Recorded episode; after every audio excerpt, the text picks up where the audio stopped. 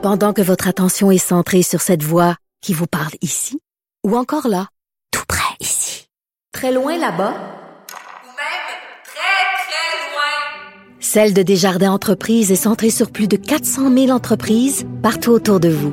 Depuis plus de 120 ans, nos équipes dédiées accompagnent les entrepreneurs d'ici à chaque étape pour qu'ils puissent rester centrés sur ce qui compte, la croissance de leur entreprise.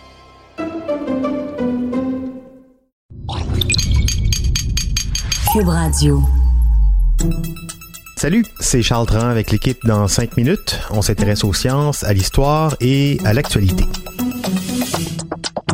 Aujourd'hui, on parle des abeilles.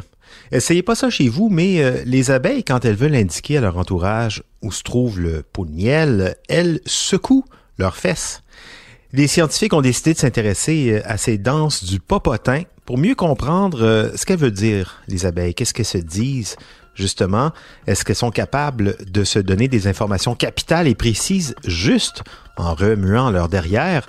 Baptiste Zapirin s'est intéressé à la question. On sait depuis un peu avant la période hippie que les abeilles secouent leur derrière pour communiquer avec leurs congénères sur des champs de fleurs.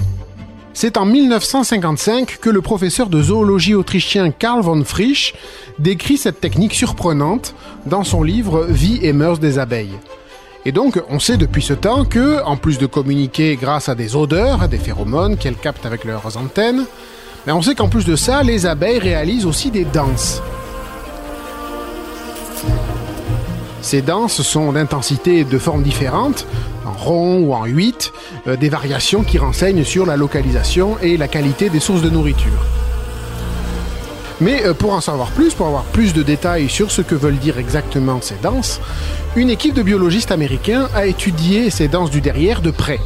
De très près même, ils ont décodé plus de 1500 de ces danses pour mieux comprendre leurs préférences alimentaires et viennent juste de rendre public leurs trouvailles. L'enjeu est très actuel puisqu'on sait que euh, les populations d'abeilles déclinent. Et le but ultime de tout ça, c'est aider à comprendre leur comportement pour les protéger. Exploiter ces informations pour aider les gestionnaires de terre qui voudraient planter dans le but d'aider les abeilles à repartir des colonies, par exemple. Pendant deux ans, donc, de 2015 à 2017, dans le Minnesota, l'équipe de chercheurs a observé et étudié 1528 danses des abeilles femelles sur le dance floor, une surface à l'entrée des ruches. Oui, c'est juste les femelles qui dansent parce que les mâles sont là juste pour procréer. Et oui, ces danses ont du sens. Déjà, les abeilles font vibrer leur abdomen de façon à décrire un angle par rapport au soleil, qui indique la direction de la nourriture. Par exemple, si elles dansent dans une direction de 0 degré par rapport au soleil, c'est que le nectar est par là. 180 degrés par rapport au soleil à l'horizon, c'est la direction opposée. 270 degrés, c'est à gauche. Vous voyez comment ça fonctionne.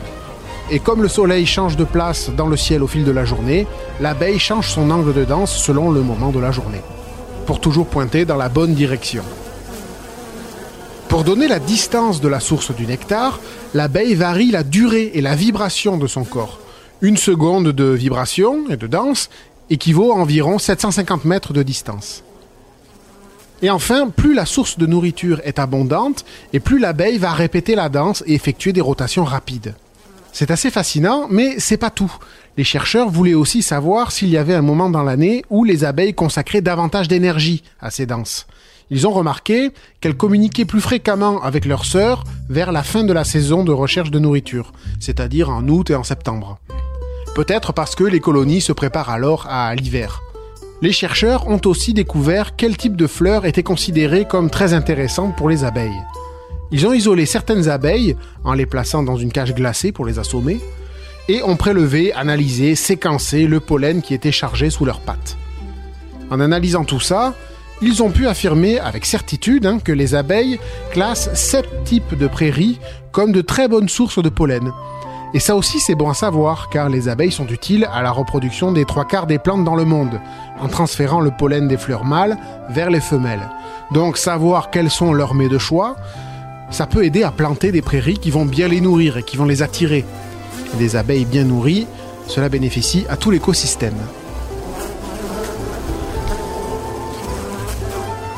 Incroyable euh, quand même tout ça. Et avec cette étude, on va pouvoir faciliter la, croissance des colonies, leur revitalisation en les aiguillant vers les prairies qui contiennent leurs fleurs préférées.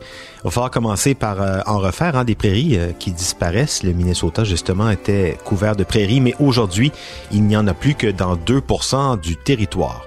Merci la science donc de donner des outils à tous ceux qui veulent réparer les dégâts. Merci Baptiste Zapirin. C'était en cinq minutes.